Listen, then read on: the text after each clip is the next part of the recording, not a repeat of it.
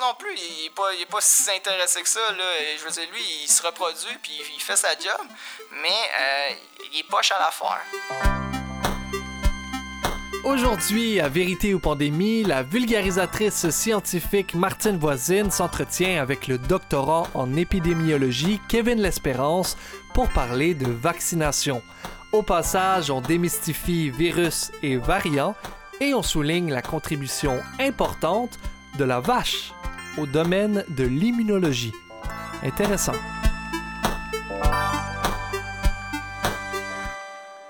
Bonjour tout le monde, ici Martine Voisine pour Vérité ou Pandémie, le podcast. Je pense qu'on peut facilement dire que la vaccination, c'est le sujet de l'heure. Pourtant, rares sont les gens qui savent vraiment ce que ça mange en hiver, un vaccin. Pour nous aider à y voir plus clair, aujourd'hui, je parle à l'épidémiologiste Kevin L'Espérance, doctorant en santé publique à l'Université de Montréal. Bonjour Kevin. Salut Martine. ça va bien? Ça va toi? Ça va, ça va. Euh, je pense que euh, avant de démarrer, là, ça serait important un peu de mettre les bases, de t'expliquer des concepts justement de base. Là. Euh, fait que premièrement, c'est quoi un virus? Oui, c'est une excellente question que tu soulèves. Je pense que si on pose cette question-là à n'importe qui, à monsieur, madame, tout le monde dans la rue, euh, il y a peu de gens qui vont être capables de nous offrir une, réponse. Et moi-même, en tant qu'épidémiologiste ou biochimiste, euh, je peux pas offrir une réponse qui est mhm. complètement certaine non plus parce que c'est encore débattu c'est quoi un virus. Mais grossièrement, un virus, c'est un micro-organisme qui est à la limite du vivant et du non-vivant. Et je m'explique pourquoi je dis à la limite du vivant et du non-vivant. C'est parce qu'un virus, pour survivre, doit infecter un être vivant et doit utiliser les cellules de cette, euh, cette personne ou cet animal-là pour se reproduire et pour survivre. Fait que, mettons, contrairement à une bactérie, il peut pas se répliquer tout seul. C'est Exactement. Ça, ça. Exactement. Exactement. Donc, une bactérie peut se reproduire par elle-même. Un virus ne peut pas le faire. Il doit utiliser quelqu'un d'autre, un, vecteur. Donc, en l'occurrence, un animal ou, euh, ou euh, une plante ou un être humain. OK. Puis, euh, est-ce qu'un virus, ça cause nécessairement une infection? Est-ce que c'est nécessairement mauvais, un virus? Absolument pas. Euh, c'est intéressant parce que des virus, euh, il y a un paquet de virus qui euh, cohabitent avec nous sur mhm. notre peau et même à l'intérieur de nous. On parle de trions de particules virales dans notre organisme. Mhm. ça, on appelle ça le, le viron, mais la plupart de ces virus-là sont inoffensifs. Euh, une fois de temps en temps, cependant, on voit émerger euh, des nouveaux virus, euh, des virus qui sont pathogènes, c'est-à-dire qui sont capables d'infecter l'être humain et de causer une maladie. on en recense un peu plus de 200 des, des, virus pathogènes de la sorte.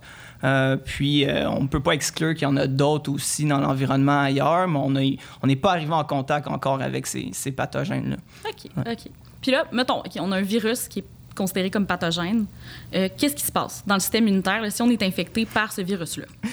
Oui, euh, c'est vraiment pas simple ta question, euh, honnêtement. L'immunité, on pourrait en faire un cours de 45 heures assez facilement, mais grossièrement, il faut distinguer trois types d'immunité. Donc, la, la, première immunité qui sont les, les, barrières physiques. On parle de la peau, des muqueuses. On a des petits cils aussi dans nos muqueuses qui permettent de remonter les, les cochonneries, c'est quand, on y pense, surtout les, particules fines quand on respire. Mhm. qu'est-ce qu'il y a euh, dans, dans l'air? Ensuite, la, la, seconde partie de l'immunité, l'autre type d'immunité, c'est euh, l'immunité innée. Euh, puis je ne veux pas rentrer dans les détails, là, mais grossièrement, c'est un peu comme ce sont des, des, cellules qui se promènent dans notre organisme puis qui vont littéralement gober les pathogènes. Donc, mhm. ils vont les avaler, les dégrader, les détruire. Puis si je me trompe pas, cette immunité-là, elle est non spécifique.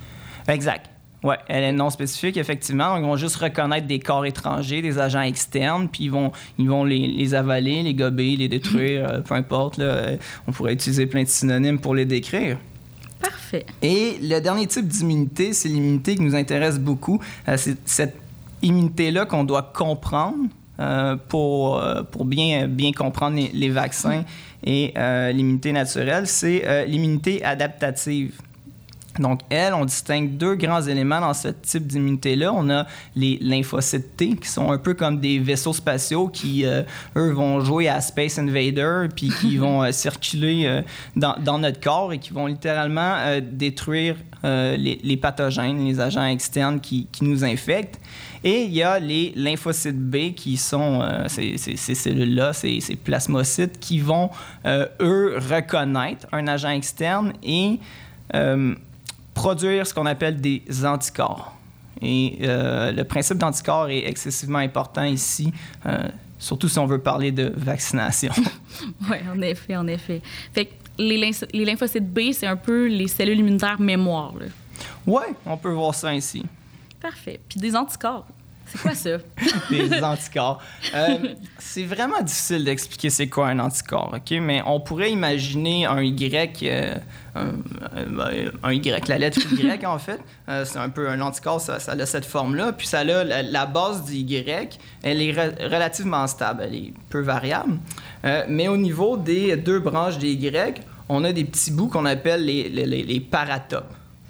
Donc, euh, c'est ces petits là oui, c'est juste les bouts des Y. Et ça, ces parties-là sont excessivement variables, très changeables. Et c'est ça qui va euh, permettre euh, de reconnaître ce qu'on appelle des antigènes. Les antigènes, ce sont des, des, des, des, comment je peux dire, des caractéristiques d'un envahisseur, d'un pathogène quelconque. Et euh, ces, ces, ces, paratopes-là, comme je disais, qui sont un peu comme des cadenas qui vont aller reconnaître des clés à la surface des envahisseurs qu'on appelle les épitopes. Parfait. Euh, donc, l'idée d'un anticorps, c'est qu'on peut en produire de plein de types mm-hmm. parce qu'on peut tout le temps changer ces, petits bouts-là en haut qui sont, euh, qui sont les paratopes, donc changer les cadenas pour mm-hmm. reconnaître différentes clés sur différents pathogènes. OK, parfait. Puis là, mettons, là, on sait c'est quoi des lymphocytes T, on sait c'est quoi des lymphocytes B, on, comprend un peu le concept d'anticorps. Euh, mais les anticorps, en quoi c'est en lien avec la vaccination, puis comment ça fonctionne, les vaccins? Euh, en gros, ici, je vais, je vais distinguer encore dans, On vient de parler d'immunité euh, acquise ou adaptative, mm-hmm. ce, concept-là. Dans, dans, ce concept d'immunité-là, on retrouve deux grands types d'immunité. Donc, l'immunité naturelle, euh, on en a parlé beaucoup dans, les journaux, mm-hmm. euh, à, tort et à travers souvent. Et euh, l'immunité qu'on dit artificielle, qui mm-hmm. pourrait être acquise par la vaccination, justement. Donc, l'immunité naturelle, le, principe derrière, c'est lorsqu'on s'expose à un agent externe, le corps va, comme j'ai dit, produire des anticorps. Et ces mm-hmm. anticorps-là vont permettre justement de se débarrasser de cet agent externe-là. Le problème avec l'immunité naturelle, c'est lorsqu'on rencontre euh, un agent externe qui est dangereux pour l'être humain, mhm. ben on s'expose, si on met juste sur l'immunité naturelle, mhm. on s'expose à tous les risques de ce pathogène-là. Mhm. Euh, donc, l'analogie que je pourrais faire, c'est un peu comme si tu veux te faire des biscuits. Tu vas mettre ta plaque de cuisson au four avec tes biscuits dedans. Quand tu vas, va venir le temps de sortir tes biscuits du four, est-ce que tu vas y aller main nue ou tu vas y aller avec des mitaines de four? Avec des mitaines, normalement. Avec des mitaines de faux. Bon, euh, tu vois, c'est exactement ça le même principe. La vaccination, c'est ta mitaine de faux. Mm-hmm. OK?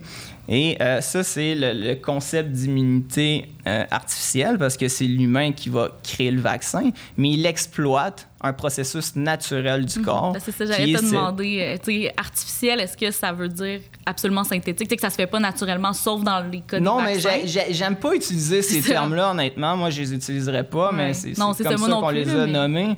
On, a on, a une connotation négative envers artificiel, mais quand on regarde tout ce qui nous entoure, tout ce que l'être humain crée à la base est naturel. Je veux dire, euh, tu, fais un jus, ben, tu mélanges différents produits, euh, puis hmm.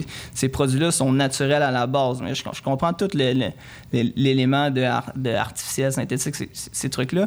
Mais pour la vaccination, c'est vraiment un principe basé sur un processus naturel. Hmm. Euh, puis le grand avantage, comme j'ai dit avec mon analogie avec les mitaines de four, hmm. c'est qu'on va pas se mettre les mains nues sur la plaque de cuisson puis se brûler les mains. C'est le même principe avec la vaccination.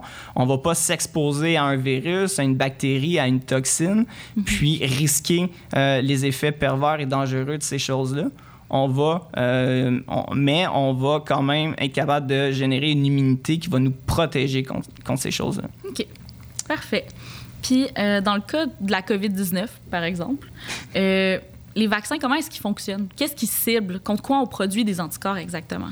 Oui. Euh, en ce moment, les vaccins qui sont autorisés contre la COVID-19 au Canada euh, ont tous euh, la même cible, mhm. qui est cette fameuse protéine S, donc la, spike protéine. Oui. que moi, j'appelle le chapeau du virus. Le chapeau du virus? Tête. ouais. Pour? Ben, parce que c'est à la surface. Ok. euh, puis, euh, en fait, euh, les vaccins ARN, là, quand je le vulgarise aux gens dans mon entourage, souvent, je vais dire que c'est pas je te donne le chapeau, je te donne le virus, c'est je te donne les plans pour faire le chapeau, puis là, tu le fais toi-même et tu apprends qu'il faut que tu te défendes contre. Exactement. C'est- un peu ça, en fait.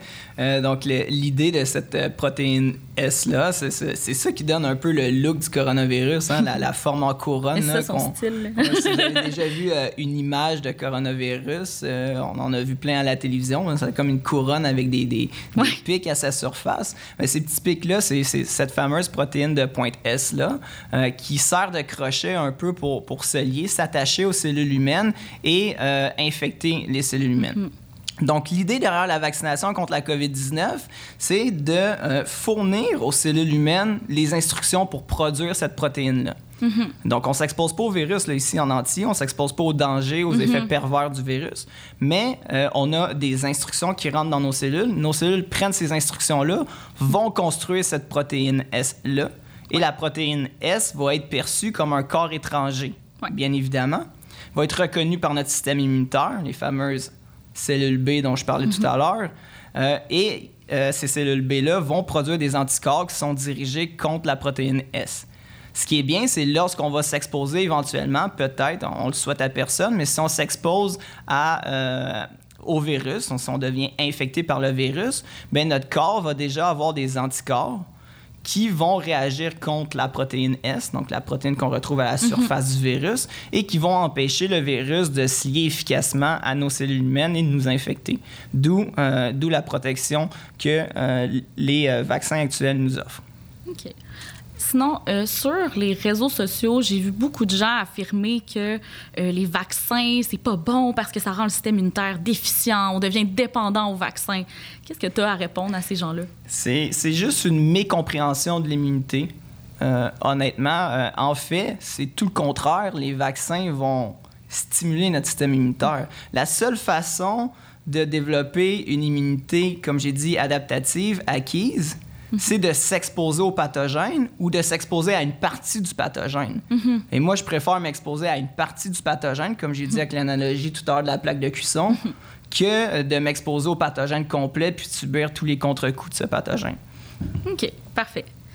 Euh, tantôt, là, on a parlé un peu du fait de, qu'il y a la- un peu l'immunité artificielle, mais justement que c'est pas si artificiel que ça. Fait que ça m'amène un peu à penser euh, qu'on devrait parler de comment ça a été découvert, les vaccins, comment ça a été développé? Parce que je pense qu'il y a peu de gens qui le savent, c'est quand même très intéressant. Tu là. veux dire d'un- plan historique. là. Oui, c'est ça, d'un plan historique. Ouais, ouais. euh, ça, ça remonte pas hier. Ça fait longtemps notre expérience avec la, qu'on a de l'expérience avec la vaccination.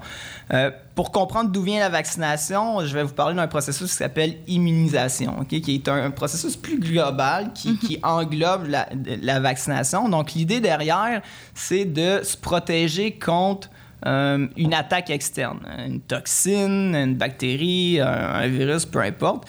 Euh, puis on a des, des preuves de ça qui remontent avant les années 1700. là. On sait notamment que les, les- les moines bouddhistes, euh, téméraires, qui, téméraires ils étaient, euh, les moines bouddhistes, eux, s'exposaient à des doses par essai-erreur de, de, de- de venin, de, de poison de serpent pour essayer justement de, de développer cette sorte d'immunité-là contre d'éventuelles morsures de serpent. Donc, c'est- assez fascinant. Par essai-erreur, ces gens-là ont réussi justement à, euh, à, à- à s'immuniser contre les, contre les morsures de serpent. OK, j'ai dit essai-erreur, ça marchait pas à tous les coups. Non, c'est ça, on devine. Il y a, a essai, mais il y a erreur aussi. Oui, hein? probablement qu'il y a, ouais, c'est ça. Il y a erreur dans essai. Euh, donc, ça ne marchait pas à tous les coups. Euh, par la suite, si on remonte, un- on revient un peu plus dans le temps, euh, il y a un processus qui a été développé par les Chinois qui s'appelle ben, la médecine orientale en fait on ne sait pas trop euh, d'où ça vient mais on pense que ça a émergé euh, en Chine euh, qui s'appelait la, la variolation euh, donc, la, la variole, je sais pas si tu connais, mais c'était une Ouais. maladie assez, euh, assez terrible là, qui faisait des, euh, des pustules sur tout le corps, puis qui générait aussi des, des complications à- assez, assez intenses. Donc, l'i- l'idée de la variolation, c'était de s'exposer à du pu. Donc, prendre le pu d'une personne infectée qui avait, qui avait la variole, mais une forme moins sévère de la variole, prendre le pu et de s'infecter soi-même, à vrai dire, avec le pu. Euh, de sorte à ce qu'on développe une sorte d'immunité parce qu'on Mhm. on- on- on s'infecte, on développe des anticorps, mais contre une forme moins grave de la maladie. Donc, lorsqu'on on subit une seconde exposition à cet agent infectieux-là, euh, on ne réagit pas aussi mal qu'une personne qui serait exposée euh, sans, sans anticorps. Euh, reste que ça ne fonctionnait pas très bien. Euh, ça, ben, ça fonctionnait pas vraiment bien. Euh, C'était un peu un guess. C'est un peu jouer à la roulette russe. Ouais, c'est jouer à la roulette russe sur, sur un temps. Mais ce principe-là était importé, euh, a quand même été importé en, en Grande-Bretagne aux, aux alentours des années 1700. Là. Je suis pourri avec les dates. Là. Tu, m'excuseras. Euh, mais par une femme qui s'appelle, ben, une femme, Lady Montagu. Mhm. Et on a tendance à oublier sa grande contribution à Ouais. l'immun- l'immunisation. Dans mes cours, on voyait juste euh, Monsieur Jenner. On ben, n'entendait pas ça. vraiment parler oui, de ben, cette on, on femme. fait ça avec systématiquement tout, hein, comme euh, notre rapport à l'histoire. euh, Puis là, je fais vraiment une parenthèse de vie, mais notre rapport à l'histoire et à la science. Ouais. euh, La structure de l'ADN.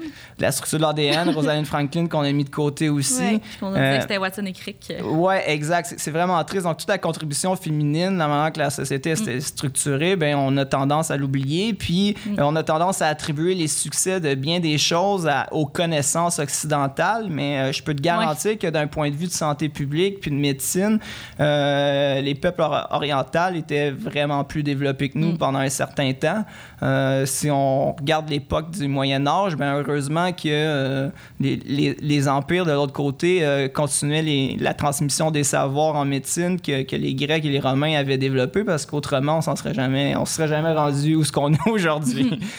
Mais C'est Euh, fun parce qu'on les oublie pas, nous, aujourd'hui. non, faut pas les oublier. Faut pas oublier les femmes. Faut pas oublier euh, tout ce qui s'est produit dans, dans le passé en science, très certainement. Mais cette femme, euh, Lady Montagu, est arrivée en Grande-Bretagne, puis a justement lancé un peu tout ce débat-là alentour de l'immunisation, ce qui, est, ce qui est relativement intéressant. Et c'est, ça qui a inspiré le, le fameux Edward Jenner également. Euh, qui est un peu le, le père fondateur de la vaccination, si je peux dire.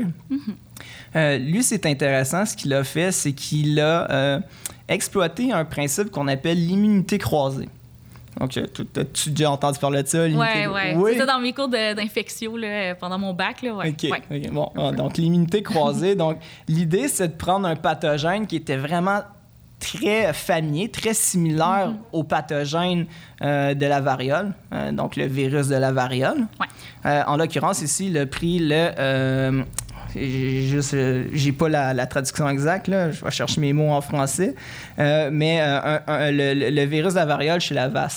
Chez la vache. Ouais. Ouais. ouais. Donc, Le va- vaccinia, vaccinia pox OK, OK. qui est pour, pour utiliser le latin, là, qui Ouais. vient de vaccinia, là, à- donc de la vache, euh, donc euh, qui était un virus qui... Ça ressemble drôlement à vaccination. Est-ce que c'est une coïncidence? Non, ce n'est pas une coïncidence. Euh, L'origine étymologique du mot doit, doit venir de ça, effectivement. ouais, euh, effectivement, ça doit venir de ça, fort probablement. Je pourrais pas le confirmer. Il faudrait parler à, à quelqu'un à l'Office de la langue française, je ne sais trop où. Mais qu'est-ce que je disais avec tout ça? Oui, E- Edward Jenner, lui, ce qu'il a fait, c'est ça. Il a pris ce, ce virus-là de, de la vache qui n'était pas dangereux chez l'humain, mais qui ressemblait. Puis ça, ça, c'est- absolument incroyable. On parle de- d'à peine 100 ans après l'invention du microscope, puis on parle d'une époque, là, on est à la fin des années 1700, là, on parle d'une époque où ce qu'on croit encore que les maladies infectieuses se transmettent dans l'air par les humeurs puis les miasmes. Oui, c'est vrai. Donc, on n'a aucune notion de.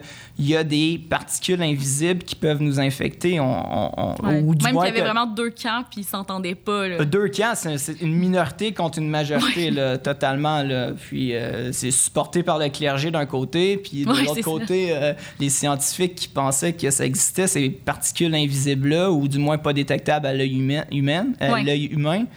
Euh, donc, c'est- fou quand même que ce, ce type est arrivé avec ce, ce procédé-là Ouais, cette idée-là. cette idée-là. Mm. Euh, puis peu de temps après, euh, basé justement sur ce principe d'immunité croisée-là, où ce qu'on utilise un, un- un virus similaire pour conférer une, une immunité chez quelqu'un, on, a vu le développement du premier vaccin Mm. contre la variole Donc, euh, et euh, cette maladie, euh, aujourd'hui, grâce à la vaccination, éradiquée. Vous comprendrez, ben, tu comprendras, Martine, ça. que ça a pris un certain temps avant que tout ça s'établisse. hein. Ouais. J'ai dit, les années 1700, on ne croit pas encore aux bactéries, aux virus, et à ces choses-là, OK? Ouais. Donc, ouais. ça a pris un temps, euh, mais ça a pris jusqu'en 1980 aussi avec des, des, des- des programmes d'immunisation Mm-hmm. partout dans le monde. Mais en 1980, on, est, euh, on a éradiqué cette maladie-là complètement. Ouais. Euh, les, Très seules, les, les- les seules souches de ce virus qui existent encore sont dans des laboratoires confinés pour des fins d'études. C'est quand même impressionnant. C'est fou. on parle, euh, moi, ça, ça, me- ça me sidère. Là. Nous, on est, on est dans nos laboratoires avec toutes les technologies qu'on a, puis Ouais. euh, que ça va pas assez vite sur Facebook, puis Instagram, puis nos affaires, on chiale. Oui, c'est ça. Euh, mais ils étudiaient littéralement Mhm. des choses qu'ils ne voyaient pas. Ouais.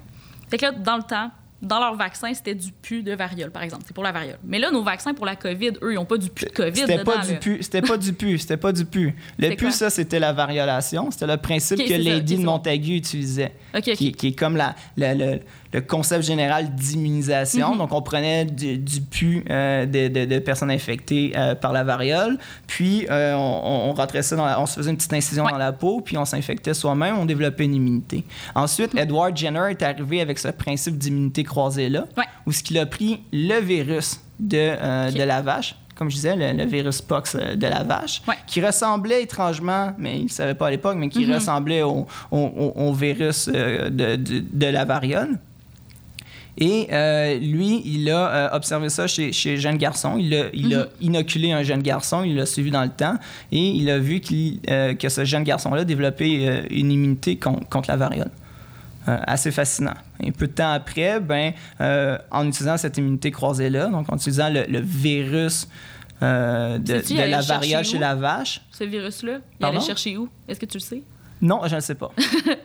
Je ne sais pas. J'en ai aucune espèce d'idée comment il a fait, euh, il a fait ses, ses- ses calculs. Ce serait euh, une question à poser peut-être à un historien des sciences. Ouais. Parce que de mémoire, dans mes cours, j'avais vu que c'était comme sur les petites pustules sur les vaches. Que c'était comme les treilleuses de vaches qui avaient remarqué qu'il y avait une forme moins sévère, je dirais. Ouais, ma compréhension de la chose, c'était, à partir des, euh, des, des fluides que les, les, les, trailleurs de vaches euh, Ouais. avaient sur les mains. Oui, c'est ça, exact. Ouais. C'est- ma compréhension de la chose, c'était ça. C'est toi qui viens de me le rappeler. Je me souviens de l'avoir c'est quelque part. Moi, dès qu'on me le rappelle... Mais c'est loin, là. Mais, c'est- cool. c'est- assez, c'est assez fascinant, comme dirait Charles là. C'est- impressionnant. Puis a- après coup, il s'en est suivi euh, ce qu'on appelle l'ère de la bactériologie, qui est Mhm. arrivé euh, avec, euh, avec Joseph Lister, qui est arrivé aussi avec Louis Pasteur, qu'on connaît pour la pasteurisation du lait. Ouais. Euh, mais euh, Louis Pasteur a découvert aussi des vaccins là, contre le choléra, notamment. C'était pas avec des poulets qui avaient testé ça ou quelque chose? En tout cas, il avait testé quelque chose avec des poulets, Louis Pasteur. Euh, il a fait beaucoup de choses. tu- tu- je connais pas toute sa vie. J'ai- lu sa biographie pourtant, j'ai lu ses essais, mais c'est- loin. Mais euh, oui, euh, Louis Ça Pasteur, bactériologie, toute cette époque-là qui était une époque euh, effervescente pour les maladies infectieuses. Puis, euh, je dirais qu'au 20e siècle, là, les années 1900-1950, c'est là qu'on a eu euh, un grand contrôle de- de- des, des maladies infectieuses, réduction de la mortalité infantile, puis une transition vers les maladies chroniques qu'on vit aujourd'hui. Donc, euh, on doit leur dire merci à ces gens-là qui ont travaillé sur la vaccination parce que c'est grâce à eux que notre espérance de vie aujourd'hui est aussi élevée, du moins au Canada. Ouais. Ben, si je me trompe pas, je pense que la vaccination, c'est euh, la chose qui a sauvé le plus de vies après l'eau potable. Je me souviens avoir vu ça quelque part. Je ne pourrais pas citer ma source en ce moment, mais de mémoire, je me souviens avoir lu Je ça. pourrais pas dire, mais je pourrais clairement te dire des chiffres. On sait que la vaccination infantile euh, prévient de 2 à 3 millions de décès annuellement. C'est fou. Ouais. C'est fou. Puis il y a encore des gens qui décèdent de maladies infectieuses. Donc, si on pouvait euh, euh, implanter de, de meilleurs calendriers de vaccination ailleurs dans le monde, probablement qu'on pourrait sauver encore plus de gens. Quand même. OK. Euh, sinon, euh, j'ai beaucoup entendu des gens se questionner à propos des ingrédients dans les vaccins. Je pense que ça inquiète quand même des gens. Euh, Qu'est-ce que tu pourrais me dire sur les ingrédients qu'on a dans les vaccins? As-tu déjà regardé la liste d'ingrédients d'une pomme? Oui. Ouais. Oui, même sur ma page Instagram, j'ai fait un quiz dans ma story où je demandais aux gens s'ils accepteraient de se mettre certains éléments, certaines molécules dans leur corps, puis ils devaient répondre oui ou non. Puis au final, je les surprenais parce que c'était tout des trucs qui se trouvent dans une banane. Bon, tu vois. Puis il y avait même de l'eau, en fait, puis un tiers des personnes avaient dit qu'ils refusaient d'avoir de l'eau dans leur corps. Ben oui, mais tu sais, c'est parce que ça a des noms longs de même scientifiques, mais c'est juste une nomenclature chimique. Hein? Donc, c'est une façon de nommer les choses. Je comprends que ça peut être épeurant, mais c'est la même chose avec les vaccins. Euh, les gr- ingrédients qu'on retrouve dans les vaccins, là, ce sont pas des, des ingrédients euh, toxiques, euh, nocifs, puis qu'on retrouve pas naturellement. euh, ailleurs de manière générale. Euh, oui, euh, par exemple, on va faire des gras de manière synthétique, entre guillemets, puis là, j'utilise le terme synthétique avec prudence. Euh, mais euh, c'est- similaire au gras qu'on va retrouver dans, dans le corps ou dans notre nourriture. là. C'est la même chose. C'est juste la manière qu'on va le qui va être différente, mais le résultat va être le même. Ouais, c'est juste que là, on a des technologies qui nous permettent justement d'optimiser les ingrédients pour euh, mieux euh, livrer, par exemple, le vaccin ou la substance qui nous intéresse dans le vaccin euh, aux, cellules du corps. Donc, il faut vraiment faire attention aux noms, à ces nomenclatures-là. Tu sais, quand je dis chlorure de sodium, par exemple, ben, du chlorure de sodium, tu dis ça à beaucoup de gens, ils, ils vont, ils vont sauter. Hein? Mais euh, faut... chlorure de sodium, c'est du sel de table.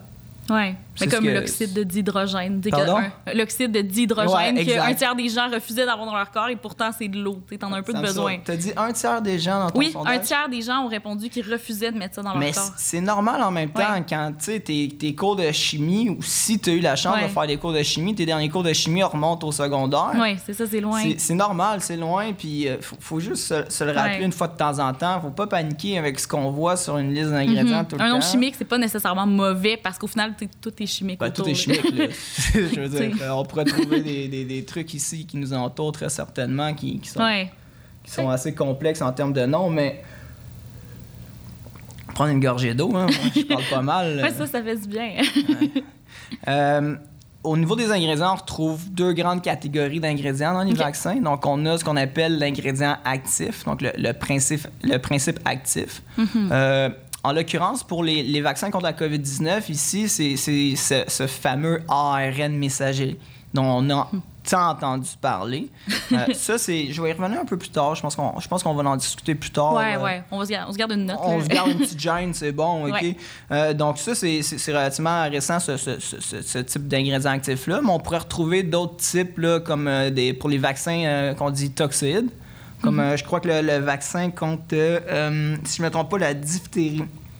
Euh, juste vérifier mes choses. Oui, la diphtérie, qui est une bactérie, donc qui, qui produit une certaine toxine, to- toxine, pardon, perdre ma voix.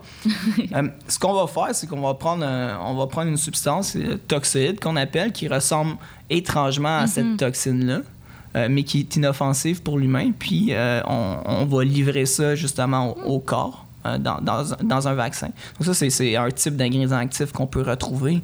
Euh, Il y en a d'autres types d'ingrédients actifs qu'on peut, qu'on peut retrouver. Là. On a déjà entendu parler aussi des, des vaccins qui sont euh, inactivés ou tués. Donc on pense au, au virus de la grippe, c'est ça qu'on fait. Euh, donc on, on inactive le virus de la grippe, on expose le corps à ça. Donc il n'est pas dangereux, mais on va générer des anticorps contre le, le virus de la grippe. Euh, puis sinon, on a euh, ce qu'on appelle les, euh, les vaccins atténués. Eux, souvent, on, on les préfère. Ils sont quand même, ils vont donner une immunité qui est relativement plus prolongée que, que les autres types de vaccins de manière générale. Donc ça, c'est intéressant. Euh, fameux vaccins contre la rougeole, rubéole, oreillon, hein, qui sont trois virus terribles là, qui, qui, qui faisaient quand même des bons ravages, particulièrement chez les enfants. Ouais. Euh, mais chez les, chez, chez les hommes, les, gens, les hommes et les femmes aussi euh, plus âgés. Donc ça, on va, on va littéralement juste atténuer. Il ne sera pas dangereux en soi, mais il va juste être atténué. Et on va générer une immunité contre une forme plus grave de la maladie. Donc ça, ce sont les, grosso modo, les types d'ingrédients actifs qu'on peut retrouver. Au niveau des, de l'autre type d'ingrédients qu'on retrouve dans les vaccins... En fait, que- je t'arrêterai deux secondes. Ouais, juste vas-y. pour comme, mettre quelque chose au clair. Euh, fait que c'est ça. Il existe plusieurs types de vaccins avec différents ingrédients actifs. Ouais. Euh, Il y en a que tu as des morceaux de virus, il y en a que c'est des virus un peu maganés. Ouais. Puis, mais les vaccins pour la COVID, ça, il n'y a pas de virus dedans, ceux-là qui sont disponibles. C'est ça, exactement. Ah, c'est la beauté de la chose, c'est du génie génétique euh, incroyable. Ouais. Euh, on on s'expose seulement à un fragment de la génétique du virus. Mm-hmm. Donc, euh, c'est littéralement, là, comme tu l'as dit d'entrée de jeu, c'est qu'on a, euh, on a des instructions pour un meuble IKEA. Ouais. On les envoie dans nos cellules, les cellules prennent ça, ah, ils sont comme ah, je vais monter mon meuble Ikea, let's go, ils montent le meuble Ikea puis on va générer une immunité contre le meuble Ikea. Puis ça, ils trouvent lettre, fait qu'ils sont comme on veut plus jamais ça c'est ici. Ça, donc ils, vont le bardasser. c'est exactement ça, on fait le principe derrière les, les, fameux vaccins ARN. Cool. Puis en fait, le fait justement qu'il n'y ait pas de morceau de virus dedans, euh, on en parlera un peu plus tard, mais c'est notamment une des raisons pourquoi les vaccins ont été disponibles aussi rapidement, puis pourquoi ils sont aussi simples à produire. Oui, Parfait. Bon, on, regarde le suspense. On regarde le suspense parce qu'il n'y euh, euh, a pas juste ça aussi pour non, c'est ça, exactement. ça a été rapide. je vais te laisser continuer avec les ingrédients. Euh. Oui, ben c'est ça, je disais. Donc, les ingrédients actifs, on vient d'en lister un, paquet. Donc, c'est grossièrement, un ingrédient actif, c'est une cible. Mm-hmm. C'est une cible. Et cette cible-là va nous permettre justement de générer une immunité. OK. Si on veut résumer ça assez, assez rapidement. Au niveau des ingrédients non actifs, bien, tous les ingrédients non actifs euh, qu'on retrouve dans un vaccin, ce sont des ingrédients qui vont euh, optimiser soit le transport, soit l'entreposage ou l'efficacité du vaccin. Donc, on peut penser, on va retrouver des sels. Euh, les sels, comme je disais tout à l'heure, le chlorure de sodium, qui est le fameux... Le sel de table. Le sel de table, hein? t'as, suivi. Donc, on va retrouver des sels de la sorte pour stabiliser le pH, en fait. Donc, euh, c'est vraiment une question de protéger un peu la, solution du vaccin parce que euh, autrement, euh, ça ne se rendra pas aux cellules, ça va être dégradé à cause de l'acidité du corps. Donc, surtout que de l'ARN, surtout mettons dans les vaccins de la COVID, c'est une molécule que moi j'appelle vraiment momoun. Oui, l'ARN, c'est vraiment momoun. Oh oui, vraiment. Mais Tu le regardes trop intense puis ça disparaît. Là. ben oui, exactement. Puis c'est de là aussi qu'il y a un autre ingrédient qu'on retrouve souvent dans les vaccins puis qui, est abondamment utilisé pour les, les, vaccins ARN, qui sont les lipides. Mhm. littéralement des gras. Là. Chaque cellule de notre corps est entourée d'une membrane de gras. Euh, de, même type de lipides qu'on retrouve dans, dans, les vaccins ARN. Donc, l'idée des, des, vaccins ARN, c'est d'avoir euh, une sorte de couronne de gras alentour de notre ARN à l'intérieur qu'on veut livrer à nos mhm. cellules. C'est comme un petit cocon là, pour qu'il reste justement. Donc, euh, les, les, lipides servent justement à mieux livrer l'ARN à nos cellules puis à le protéger. Euh, autrement, on ne serait pas capable de le faire. Euh, sinon, on va retrouver, ben c'est sûr qu'on va retrouver des, des emulsifiants. Mm-hmm. Euh, vous avez peut-être lu les ingrédients, peut-être que vous êtes curieux comme moi. Je, je, sais pas, je parle à mes auditeurs. Oui, c'est ça. OK? mais vous avez peut-être vu passer comme polysorbate 80. Puis le polysorbate, ça fait peur. mais c'est vraiment un agent émulsifiant. Donc, l'idée, c'est d'éviter ce qu'on appelle de, mhm. du, du, du, vaccin à la paroi euh, des, euh, des, euh, des, fioles ou des, des, des seringues. Oui. je vais aller m'acheter des mots, je vais revenir. donc, c'est vraiment une question de pratique. si on n'avait pas cet agent émulsifiant-là, ben, tout l'élément actif, tout le, vaccin resterait dans la seringue ou dans, dans, la fiole. Donc, là, il serait inefficace. Donc, on a besoin de cet agent émulsifiant-là dans, dans, certains cas. Euh, on va retrouver des acides aminés, les fameux acides aminés qui font peur, valine, glycine, histidine, ces trucs-là. Euh, encore là, ce sont juste des noms euh, chimiques. En fait, on a ça dans toutes nos protéines. les protéines, c'est comme un long collier, puis chaque bille, c'est des acides aminés. Là. Exactement, exactement. Puis il faut même encore plus expliquer c'est quoi une protéine? Ben, des, protéines, on en a des milliards dans notre corps, puis c'est ça qui nous permet justement de vivre. C'est elles, les protéines, qui sont responsables de toutes les fonctions physiologiques de l'organisme. Hein. Name it, là, les protéines, ben, les protéines, les hormones, mais tout ça interagit ensemble pour qu'on puisse marcher, boire de l'eau, vivre, respirer, parler, euh, faire ce que vous voulez. Euh, donc oui, des acides aminés, ce sont des, des, des, petites parties, si je peux dire, euh, des protéines. On va retrouver ça des fois dans, dans les vaccins. puis, grosso modo, des sucres. Puis les sucres, la rationnelle derrière, puis on parle vraiment de sucrose, qui est littéralement, encore une fois, du sucre de table. Euh, la rationnelle derrière, c'est pour améliorer euh, l'entreposage et la congélation. Ah oui. Ouais, parce je que. Savais pas. Ouais, autrement, euh, ce qui va arriver, c'est que si il y, a certains, certains tu sais, comme on pense les, les virus ARN, ARN tu sais, si on les congèle, ben on, va perdre l'intégrité de, de toute la, ce qu'on appelle la, la petite micelle de gras, donc la, couronne de gras dont je parlais là, à l'entour du virus. Là. euh, alentour du virus, Ouais, alentour du de la substance active là, de, l'ARN, mais on, on perdrait toute cette intégrité-là. Mm. Donc, euh, probablement que euh, le, le- le vaccin serait moins efficace ou sinon même dégradé. Donc, euh, je, peux, je peux parler d'ingrédients pendant des heures, là, mais si, si- si tu veux, je peux donner là, juste des noms qui, qui, qui font peur. Là, mais tu sais, si on pense, au- je, je sais même pas si je suis capable de les lire, mais euh, on pense à un lipide qu'on retrouve dans le, le- dans le vaccin de Pfizer et Bio, BioNTech, là, ce fameux vaccin à ARN messager, le 4-hydroxybutyl azandyl bis hexane 6-1 dil bis 2 exil décanoate. Ça fait Euh, peur d'une même. ça fait vraiment peur, dis de même. Je veux dire, même moi, je me pose des questions, mais. Hmm. euh, honnêtement, c'est juste une formulation, une nomenclature, comme je dis, pour euh, nommer le lipide, le gras en soi. Cool. Tout simplement, il n'y a, rien de bien différent euh, par rapport aux lipides qu'on consomme à tous les Mhm. jours, même que je dirais qu'il y a probablement des lipides qu'on consomme à tous les jours qui sont plus dangereux puis qui nous posent à, à- à risque euh, d'autres choses. Mais euh, OK, cool. Voilà. Puis, euh, en fait, tu sais, ces ingrédients-là sont dans les vaccins, on les retrouve un peu partout. Mais comment est-ce qu'on fait pour savoir qu'ils sont pas toxiques? Tu sais, comment c'est testé, ces vaccins-là, justement? Comment Ouais. on fait pour savoir, ben, un, que ça fonctionne, et deux, que c'est pas toxique, qu'il n'y a pas d'effet secondaire, euh, court terme, long terme, peu importe? Ouais, euh, c'est un processus laborieux, euh, laborieux et, et rigoureux. On a souvent entendu parler des études cliniques, mais ça commence aux études précliniques.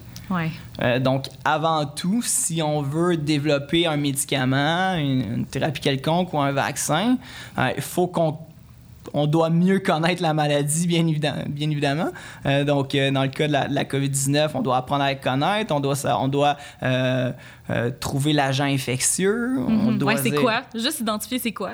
En partant, tu sais, ça, c'est une étape assez importante. Ben qui oui, est quand même ben- difficile, là. Ben, tu le sais pas. Tu as une nouvelle maladie qui émerge, puis tu te dis, ouais, es-tu virale, es-tu bactérienne, es-tu. euh, Comment tu fais pour l'isoler? Ben, il y a des ça. techniques pour Ouais. ça. Là, euh, Mais tu sais, c'est assez complexe. là. Déjà là, c'est une grosse étape, c'est assez laborieux. Ouais, c'est ça. C'est vraiment euh, laborieux. Donc, il faut, faut euh, essayer de caractériser le, le- le- le mieux possible la maladie, l'agent infectieux, euh, dans, dans le cas d'un d'un vaccin ici.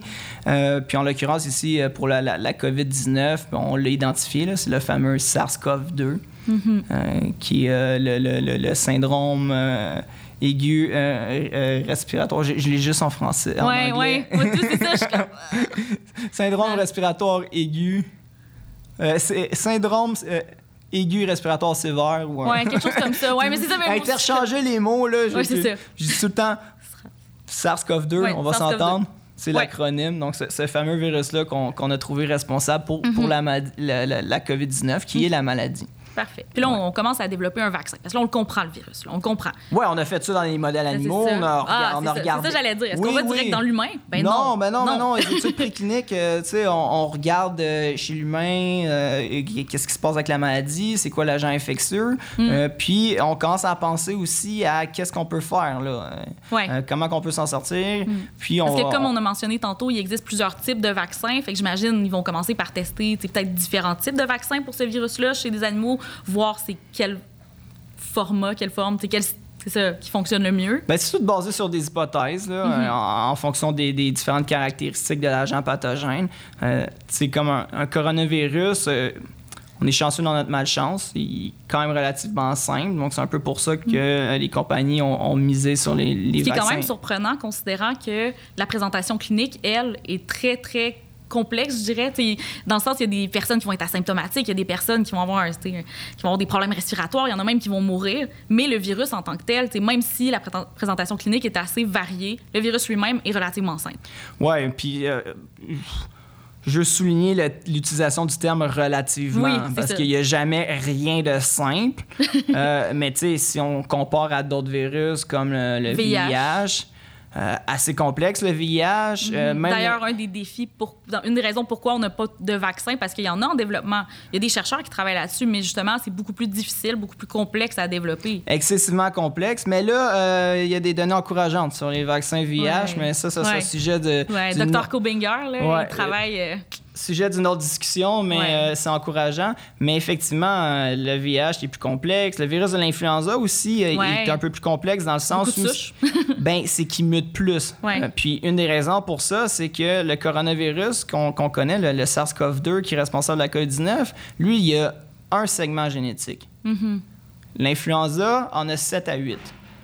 Donc, ces 7 à 8 segments génétiques-là peuvent tout le temps s'échanger. Lor- Lorsque Mhm. deux virus se rencontrent dans une cellule, Ouais.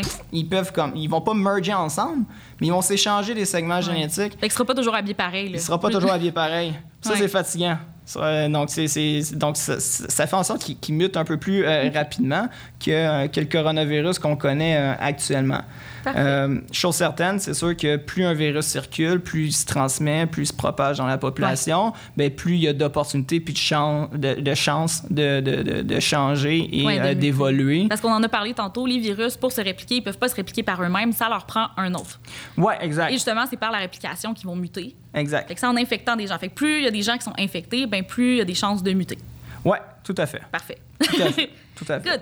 Euh, pour Euh, revenir à nos processus oui. de développement de vaccins, donc là, on a parlé des études précliniques. Lorsqu'on a. des animaux, des cellules, mais il n'y a pas d'humains là, d'impliquer là-dedans. Non, pré- Préclinique. Ben oui, il y a des humains dans le sens que, tu sais, il y a des gens qui vont être infectés par la maladie, Oui. par l'agent infectieux, puis ça, il faut, faut les étudier, ces personnes-là. Il faut Ouais. comprendre la maladie. mais on va pas tester, par exemple, le traitement ou le vaccin. Non, non, sur on n'est pas rendu là encore. Ça, c'est très, très, euh, réglementé là, à ce niveau-là. Oui, oui, c'est- des processus clairs. Là. Si, si tu veux tester quelque chose, il faut, faut suivre ça à la lettre, définitivement. Puis euh, ces risques euh, de- d'amende sévère euh, très salée, sinon même de prison, là, tout dépendant des cas. Là. Ça, c'est euh, sur toute la planète, là, pas juste au Canada. Là. Ouais, ben. Non, Ouais. je, peux, je, je peux, je peux pas dire pour tous les pays Ouais. du monde, là, euh, définitivement. Je peux dire qu'au Canada, c'est très euh, régulé. Très C'est des normes relativement universelles et qui sont très respectées au Canada. Il y a des no- il y a des il y a des lois il y a des lois internationales. J'ai ça parce que le droit international c'est tout le temps comme ambigu puis, euh, puis on sait. Donc oui il y a des il y a des normes il y a des pratiques il y a des, des, des trucs qui sont éta- établis là par euh, tu sais convention de Genève des, des, des trucs genre euh, on le sait là. Euh, reste que les autorités régulatrices de chacun des pays membres de l'ONU par exemple ont leur propre euh, règles, Oui. propre mécanisme de vérification. Je peux dire que Santé Canada est excessivement exigeante, rigoureuse. Ouais. On est dans les modèles dans le monde. Mm-hmm. Euh, je peux dire que l'autre côté aussi, la FDA, la Food and Drug Administration, est quand même assez rigoureuse aussi. Il y a d'autres pays dans le monde qui le sont. Mm-hmm. Euh, mais c'est peut-être pas le cas pour tous les pays. J- J'en ai aucune idée. Euh, mais c'est peut-être la raison aussi pourquoi nous, on a autorisé seulement quatre vaccins en ce moment. mais on n'a pas autorisé, je sais pas, un paquet d'autres vaccins qui ont été développés ailleurs aussi dans le monde. Mhm. Parfait, Euh, OK. Donc, il faut, faut, faut tout le temps garder ça en tête. Parfait. Fait que Euh, là, on, on a fait le préclinique, Ouais. les animaux, les cellules, on a étudié des personnes infectées, mais on n'a pas testé de vaccin sur des personnes. Non, mais on Là, a une idée de la conception. On, là, on sait où est-ce qu'on s'en va. Parfait. On a développé. Fait que là, ça euh, fonctionne. on a une cible. On a identifié une cible parce que c'est Oui, ça, c'est ça le aussi, le plus important. On a identifié une cible. En Ouais. l'occurrence, ici, pour la COVID-19, c'était cette fameuse protéine Ouais. S. Là, son chapeau, son meuble son, son Ikea. chapeau, son crochet, son whatever. Donc, on s'est dit ça. On s'est dit, euh, si je me mets dans la peau de Pfizer, par exemple, on s'est dit, hey, je pense que euh, vaccin à ARN, ça serait bon pour X, Y, Z raison. Let's go, développe ça. Et là, on va aller tex- tester en ce qu'on appelle en phase clinique 1 sur un, un- un petit groupe d'individus, là, relativement petit. Là, on parle de 0, on parle de 10 à 50 personnes. On est- On n'est pas dans beaucoup de monde. On va aller. Et ces gens-là sont dans l'étude, ils sont consentants. Ils sont consentants. Ils, ils sont au courant de tous les risques consent- que ça peut impliquer. Consentement libre, éclairé et continu. Ouais, qui est un concept qui est très important en recherche, Oui. que c'est pas tout le monde qui connaît. Euh, et puis, les patients peuvent se retirer de l'étude à tout moment. Là. À Les tout gens moment. sont pas attachés. Là. Non, non, définitivement Exact. pas. Euh, donc, on parle de volontaires sains aussi. Ouais. Euh, puis l'idée ici, c'est de venir tester le profil de toxicité du médicament ou du vaccin qu'on est en train de que c'est même pas développer. l'efficacité, c'est juste s'assurer qu'il est sécuritaire. On, peut, on peut récolter des données sur, Oui. sur l'efficacité, mais euh, à, ce- à ce point-là, c'est vraiment la toxicité qui, qui nous intéresse. Donc, ce qu'on y va, c'est qu'on y va, on, on est parti de nos modèles animaux, parce que là, on a testé des doses de, de- sur des modèles animaux qui ressemblent à l'humain sur ce euh, sur quoi on veut tester. Ouais. Bon, ça, il faut faire attention parce qu'il y a différents modèles animaux, il faut tester la- les bons C'est modèles pas parce qu'on trouve quelque chose chez un animal que ça s'applique directement à l'être humain Pas parfait. c'est nécessairement. fini, il faut C'est vraiment, ça. il faut vraiment, il y a des processus euh, assez stricts, rigoureux à suivre pour ça, Mhm. euh, définitivement. Mais euh, lorsqu'on arrive dans ces études de, de- de phase 1, on veut tester ce qu'on appelle les profils de toxicité. Donc, on va y aller avec des doses sous-optimales. Donc, des doses vraiment très petites par rapport à la dose maximale tolérée dans les modèles animaux. là. Ouais. OK? Donc, vraiment, vraiment très petite. Et on va y aller par petits incréments. Donc, graduellement, on va augmenter la dose jusqu'à la dose maximale tolérée chez l'humain. Et là, on va déterminer une dose qui, euh, une dose cible qu'on, pense efficace, euh, puis qui, est comme qui balance justement le profil de toxicité et euh, d'efficacité. Euh, donc, pas d'effets secondaires ou peu d'effets secondaires, Ouais. pas de toxicité chez l'humain. Il faut s'assurer de cette innocuité-là qu'on dit. Parfait. Et ensuite, on va passer aux études de Mhm. phase 2, où ce que là, on va avoir encore un, petit- un relativement petit nombre euh, de participants. Puis là, ça dépend aussi des, des études. là. Pour la vaccination contre la COVID-19, le monde se sont garochés aussi. Là. Ouais, ouais. On, a, on a eu des... Puis en fait, je t'arrêterais deux secondes juste pour préciser que pour passer d'une phase à l'autre, il faut se faire approuver. Ah, ben oui. C'est- pas, ah, je pense que ça marche, j'y vais, ah, je suis rendu en phase 2, là, parfait. Non, non, mais non, c'est non, ça. Puis Santé des- Canada est très, très, très rigoureux là, à ce niveau-là, puis sont très difficiles. Là, Ben oui, non, de ce que j'ai entendu. Là, c'est- 100 100 là, c'est, ça perd ses cheveux pour n'importe quel euh, Ouais, chercheur. ouais c'est ça, j'en ai Ouais, ouais. côtoyé là, des chercheurs, puis ils disent, ah, ils sont tannés parce que, ben, ils comprennent là, Ah, la moi, nécessité. moi, c'est pas mais... pour rien que je développe pas plus de médicaments. Je me suis éloigné de la pharmacologie. Parce là. je, je veux garder mes cheveux. Oui, c'est ça, exactement. Ils sont tellement difficiles, avec raison, mais comme, au final, je crois que les gens, justement, devraient avoir confiance en sachant ça, là, à quel point c'est difficile de justifier des effets secondaires, des risques là, pour des traitements, Les- surtout les des vaccins qui sont administrés à des personnes saines aussi. Là. Ouais. Quand- les exigences sont excessivement strictes et rigoureuses. Euh, puis euh, ça, il faut, il faut le savoir. Écoute, j'ai j'ai 11 ans d'université derrière la cravate. Je ne compte plus le nombre d'examens, de textes que j'ai rédigés. Et je peux te garantir qu'une seule demande éthique a été la chose la plus complexe que j'ai eu à faire de ma vie. ouais. Euh, juste pour te montrer, puis le, le projet n'était même pas démarré encore. Euh, donc, il y, a des, il y a vraiment des processus très, euh, très stricts, très rigoureux entre chaque étape. Donc là, on passe de l'étude clinique de phase 1 à l'étude clinique de phase 2. Fait que là, on est content. On a passé les, Là, on est content. normes qui sont très, Bon, on est très content strictes. parce que là, c'est positif. on, on a peut-être un candidat euh, potentiel pour un vaccin. Euh, il, est, il est- il est pas toxique. On a établi la dose. On se dit là, on va aller continuer à tester les profils de toxicité. Donc, on veut s'assurer, bien sûr, que dans un plus grand échantillon de personnes, plus Ouais. de personnes, il n'est pas, il est pas toxique. Mais on veut, on veut surtout vérifier son efficacité. Ouais, c'est là qu'on s'y attaque Ah ouais, plus. là, on là, on là-dessus. Ouais, donc là, en phase 2, on s'intéresse davantage à l'efficacité. OK. Euh, donc, on regarde ça. On établit, euh, généralement, là, quand on parle de vaccin, on- en phase 2, on va établir le calendrier vaccinal. Sais, On a vu avec. Ouais. Pfizer, BioNTech, au début, l'étude clinique démontrait très bien qui- que la deuxième dose devait venir euh, pas plus tard que 28 Ouais, jours ça. après la Est-ce qu'on a besoin d'une deuxième dose? Si oui, quand environ? C'est là que c'est déterminé en phase 2. C'est le genre de question qu'on se pose Parfait. en phase 2. Et ensuite, ce qu'on fait, c'est qu'on va confirmer nos résultats dans l'étude clinique de phase 3. Ouais. Encore là, entre phase 2 et phase 3, il y a des étapes de vérification là, rigoureuses, puis Ouais. let's go, là, on est pas. On s'en va en phase 3. Et en phase 3, là, on va élargir la recherche. On va aller recruter un plus grand nombre de participants. Ouais. Euh, puis, on va aller euh, confirmer les résultats qu'on a obtenus dans les, les phases précédentes. Mais sur, à plus grande échelle, justement, pour plus- pouvoir tirer des conclusions avec plus de certitude. À plus grande échelle. Mais reste néanmoins qu'on est encore dans une population sélectionnée, recrutée pour l'étude. Euh, donc, c'est pour ça, par exemple, souvent, on n'étudie pas les femmes enceintes. Donc, c'est pour ça que ça prend tout le temps un certain décalage. Lorsqu'un nouveau médicament ou une- un nouveau vaccin arrive, ça prend tout le temps un certain décalage avant qu'on se positionne sur les femmes enceintes parce qu'il faut qu'on regarde dans, dans la population générale qu'est-ce qui se passe une fois que le médicament ou le vaccin est commer- commercialisé. OK. Donc là, on est en phase 3, on est vraiment sur un plus gros groupe, on veut confirmer nos résultats.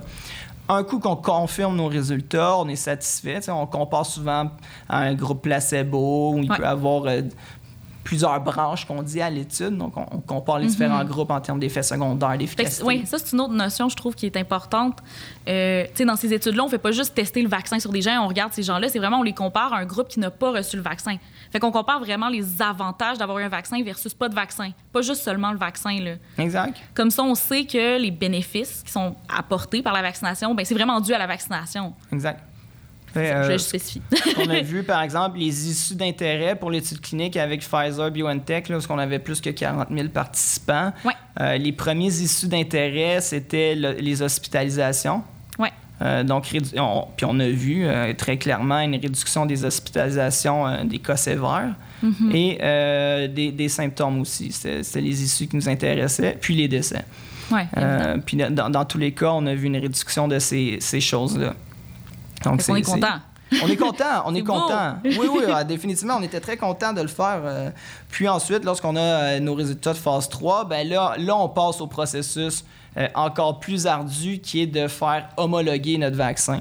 Ouais, parce que là, il va être distribué là, vraiment, On veut, ben, on veut, c'est ça. On il veut. On veut. On là, veut, parce que là, il est, il- il est efficace, il est sécuritaire, mais là, il faut passer les étapes régulatrices qui euh, sont très exigeantes. Ouais, ça, c'est une grosse étape. C'est une grosse étape. Donc là, on s'en va cogner à la porte de la FDA, on s'en va cogner à la porte de, euh, de Santé Canada, puis on dit bonjour, regarde, voici euh, mes classeurs avec tout, tout, tout ce qui a été Puis Là, ils fait. te font des gros yeux, puis il faut que tu les convainques. Ben, c'est littéralement des enquêtes. C'est des Ouais. enquêtes volumineuses, Mhm. énormes. C'est gigantesque euh, faire des choses comme ça.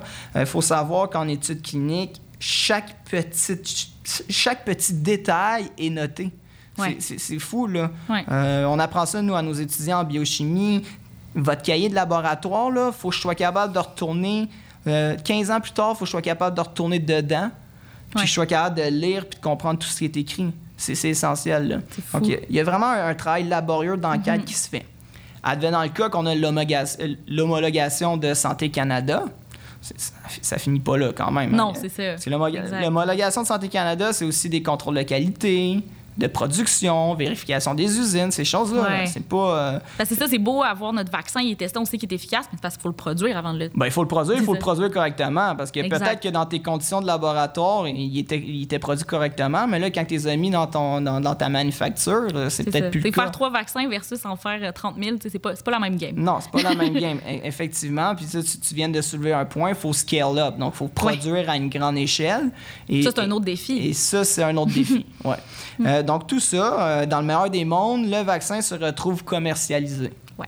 Donc, ça, ça finit pas là. hein. Non, c'est ça, les gens pensent souvent que ça se Ouais, termine là, mais mais, non. il y a une phase 4. Mais Et oui, cette phase 4-là, elle, elle se termine un peu jamais. Elle se finit jamais. C'est ça. Parce que justement, c'est une phase de pharmacovigilance où Exact. là, le vaccin il est distribué, tout va bien, mais on le surveille encore du coin de l'œil.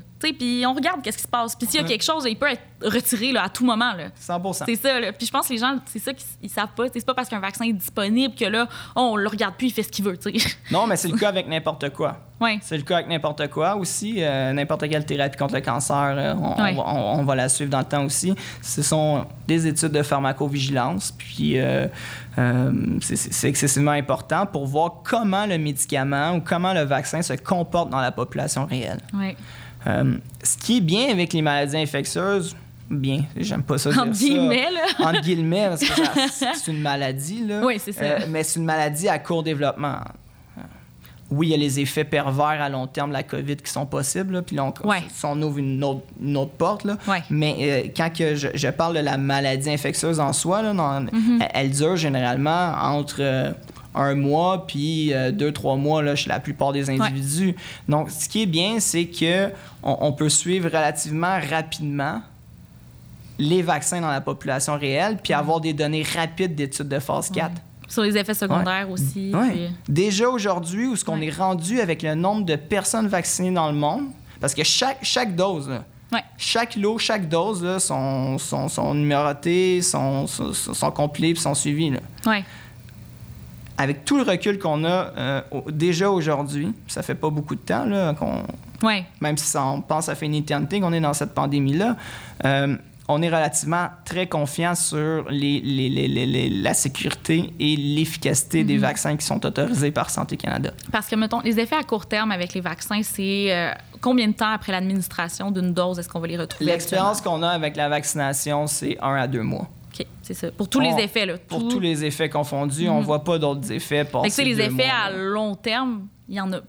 Ben, il n'y a pas de mécanisme biologique qui, Qui permettrait d'expliquer ça. permettrait d'expliquer ça.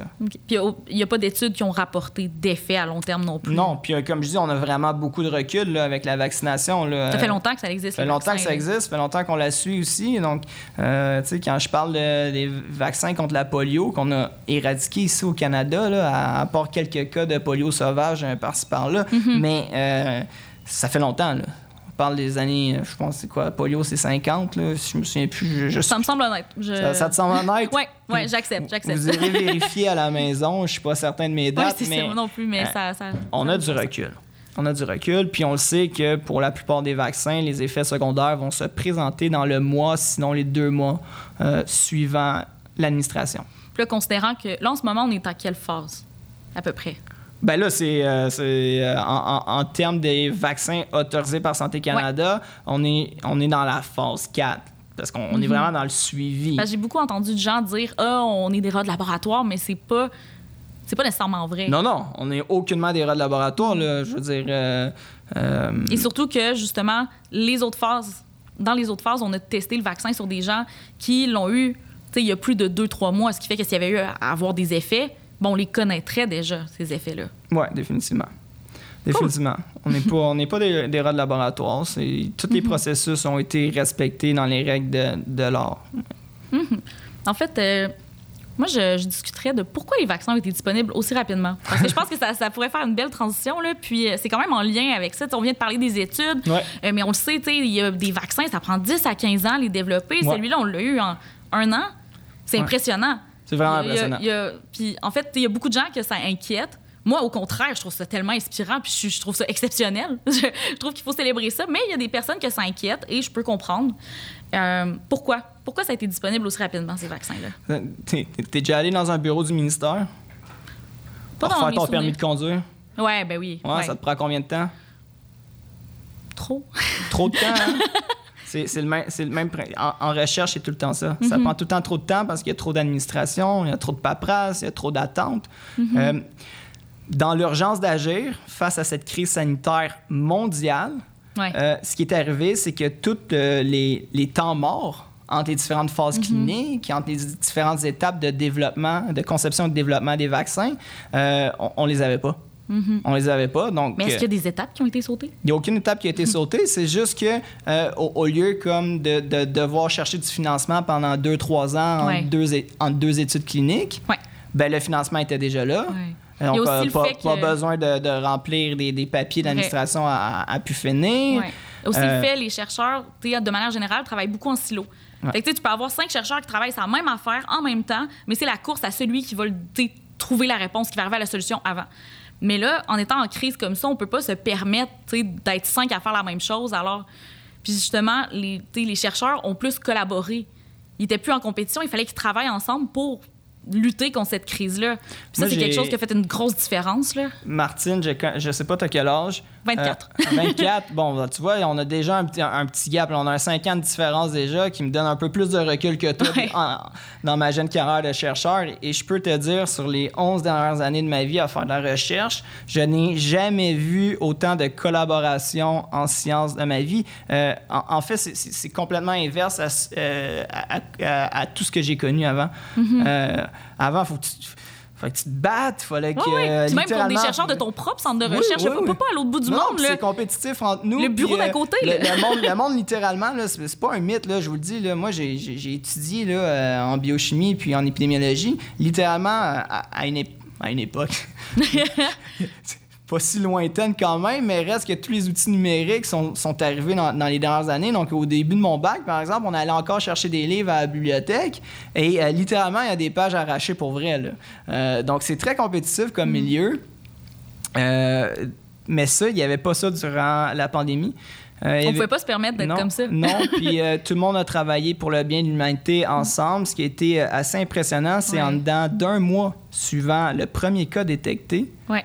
On avait déjà séquencé. Oui, c'est ça, j'allais dire. C'est exactement, on s'en va à la même place. Le- le- ils l'ont séquencé en Chine et ça a été disponible en ligne le soir même. Oui, c'est ça, exact. Ça, c'est, c'est- Fait que tout le monde y avait accès. Euh, normalement, c'est- je peux, je peux te le garantir, ça se compte en mois, sinon en années, avant d'avoir comme le, le séquençage disponible euh, entièrement. Euh, Quoique c'est une, une technologie de plus en plus accessible, euh, Ouais. euh, force est d'admettre. Ouais. Mais, Mais aussi, euh, euh, oui, il y, y y a la collaboration. euh, Financement. Très, très certaine. Euh, Le, le finance- le financement, le recrutement accéléré aussi. Comme j'ai dit, phase, euh, phase clinique 1, 2, 3. Tu sais, les, les, les gens voulaient aussi un vaccin. Oui, parce qu'il Euh, écopait de la crise aussi. Là. Ils écopaient de la crise aussi, donc il y a eu plus de volontaires aussi. Donc c'est tout ça a été euh, euh, a facilité justement le développement des vaccins. Si je me trompe pas aussi, la production a été entamée avant la fin des études cliniques. Les compagnies, je pense, qui prenaient ce risque-là, ils commençaient à les produire. Si ça passait pas, ben j'étais tout aux poubelles. Excusez. j'étais tout aux poubelles, mais si ça fonctionnait, parfait, on a, c'est déjà produit, parfait, Oui. on part, on accélère le processus. Oui, il y a ça définitivement aussi qui, a, qui a contribué aussi à toute la commercialisation. Puis euh, Fait que c'est pas qu'on a sauté des étapes, c'est juste qu'on a optimisé. on a zéro étapes. sauté des étapes. Puis ce que j'entends souvent, c'est comme pourquoi là en un an on a eu tel vaccin? Ah les vaccins ARN c'est nouveau puis non pas non tant que non ça, non je, je t'arrête tout de suite Euh, des, des vaccins ARN c'est pas si nouveau que ça on travaille sur des vaccins ARN euh, à visée préventive pour le Zika depuis déjà un moment pour Ouais, je pense depuis 30 ans qu'on connaît ça, là, les vaccins ARN, et que c'est étudié. ben, vaccin ARN, pas nécessairement vaccin ARN, Ok. mais l'ARN en soi, ça fait plus de 30 ans Oui. là, qu'on, qu'on étudie ça, puis on sait que c'est très prometteur. Puis dans les dernières 10-15 années, on a, on, a vu euh, de, de grandes choses se passer avec, euh, avec cette, cette technologie-là. Si je me trompe pas, c'est euh, un petit fait cocasse, là, mais je pense que c'est une femme qui a eu cette idée-là. Et au début, quand elle a porté l'idée de faire des vaccins ARN, elle se faisait re- regarder croche. Je pense que ses, ses collègues se moquaient un peu d'elle. Je sais pas, je sais pas si c'est une femme, mais j'ai déjà entendu cette anecdote-là aussi. Euh, mais c'est- courant aussi en science, hein, quand on veut changer les paradigmes de pensée, puis que là, les gens sont campés dans leurs idéologies. Parce qu'à Ouais. un moment donné, quand tu, viens, tu grandis, tu deviens plus vieux comme chercheur, tu deviens comme confortable dans ce que tu connais, mais qu'est-ce que tu connais pas, tu es moins à l'aise. Oui. Donc, c'est normal de voir des, des choses comme ça, mais euh, c'est très, très, très prometteur, les vaccins ARN. Ça fait longtemps qu'on en parle. Euh, Il y en a plein qui sont en développement, notamment pour des thérapies contre le cancer. Euh, donc, on risque d'en voir de, de plus en plus. Puis, je, je suis vraiment pas inquiet. Là. C'est- Oui, euh, ça a contribué, les vaccins ARN ont contribué à la rapidité de la, de la conception et du développement des, des vaccins. Ouais. En partie parce qu'ils sont relativement plus simples à produire. Parce que comme on a mentionné tantôt, tu n'as pas besoin de manipuler le virus. Puis ça, de manipuler des virus, ça implique d'avoir des laboratoires qui respectent certaines normes, encore une Ouais. fois. Parce qu'il faut avoir de la- des normes sécuritaires, de l'équipement. Mais là, on n'a plus besoin de ça. Là. Non. On n'a pas besoin de manipuler le virus. Fait que déjà là, c'est. Tu n'as pas besoin de le cultiver, le virus. Oui, c'est ça. Ouais. Donc déjà, tu, sauves une... tu viens de sauver déjà en partant, je pense, deux mois de recherche. Oui, exactement. Ouais. Juste Euh, avec ça. Je dis ça de même, je lance ça comme ça. Ouais. tu, viens de sauver du, du temps assez fou. Puis comme j'ai dit d'entrée de jeu tout à l'heure, ben, euh, chanceux dans notre malchance, ben, le virus est relativement simple. Donc ça a été relativement facile. Ouais. Puis je, mets relativement en Encore, tout ouais. le temps. Relativement facile de trouver une cible pour le développement euh, Mhm. des vaccins. Puis si je me trompe pas aussi, il y a eu une autre épidémie de SRAS un Oui. peu plus tôt. Oui. Ce qui fait que on, c'était pas inconnu, là, ce type Non. de virus-là. On, on connaissait ça un peu, puis j'imagine il y avait déjà de la recherche qui avait été entamée sur Ouais, ça. 2002-2003. Ce qui fait euh, que la phase un peu découverte en préclinique, ben, on en avait déjà fait par le passé. On avait, on avait déjà une idée. C'est pas le premier coronavirus qui infecte l'humain. là. À vrai dire, on connaît sept coronavirus qui infectent l'humain. Mais c'est ça, C'est le exactement. premier qui prend une ampleur pandémique. Mhm. Euh, tu sais, comme le SRAS en 2002-2003, qui était le premier SRAS, mais j'aime pas ça dire ça. Ouais, mais c'est ils l'ont que- appelé comme ça, le, Ouais. le SRAS, mais là, on est avec le SRAS 2. là, tu sais. Ouais, c'est ça. Le premier SRAS majeur, j'imagine. mais le SRAS en euh, 2002-2003, ce qui est arrivé, c'est qu'il a, a mal muté. Il s'est tiré lui-même une balle dans le pied, si je peux dire. Il a mal muté, puis il a comme disparu par lui-même. Mm-hmm. Euh, puis ça arrive souvent, hein, la plupart du temps, les virus, là, ils mutent continuellement, continuellement, c'est pas continuellement. très intelligent, là. C'est pas c'est vraiment pas intelligent, c'est vraiment une question pratiquement juste de hasard. Puis une fois de temps en temps, il y a un virus qui va euh, acquérir une, une nouvelle fonction, une nouvelle affaire, ce qu'on va appeler un, un mutant ou un variant, peu importe. Ouais. Donc il va, il va acquérir des changements qui vont lui conférer un avantage, puis Ouais. qui va, Par exemple, il va être moins mortel, fait Va qu'il va plus mortel. facilement se propager. il va être Plus contagieux, peut-être? plus il- moins mortel. Ouais, ça, ça dépend, mais oui, effectivement, il va être euh, plus apte à, à mieux infecter Oui, c'est ça, exact. Ouais, si tu pas son autre, ben l'autre peut infecter d'autres gens. Ouais, ben c'est ça l'idée des virus. Hein? Un virus excessivement létal, il sert à rien parce qu'il survit pas. Exact. Si Parce qu'il a besoin d'un autre pour se reproduire, mais s'il le tue. tu- Ouais. Ouais. C'est un drôle de paradoxe de la nature. Ouais. Puis, Ouais. euh, si on revient à, euh, à notre coronavirus, à nous, là, notre cher coronavirus, Ouais. euh, lui, il mute. Sais, les variants, euh, c'est quoi ces variants-là? Que- Qu'est-ce qu'il y a de différent avec ces variants-là? Puis, est-ce que la vaccination nous permet de nous protéger contre ces variants? Euh, tu soulèves plein de bonnes questions. Ouais, beaucoup de questions aussi. hein? Ouais. Euh, J'essaie de. Je pense que pour comprendre euh, les variants, il faut que j'explique c'est quoi comme une mutation. Donc, l'idée, c'est vraiment que le, le coronavirus, euh, lui, il y a un segment génétique, comme je disais tout à l'heure. Donc, c'est, on peut penser ça comme une, une- une séquence de 30 000 lettres. Mhm.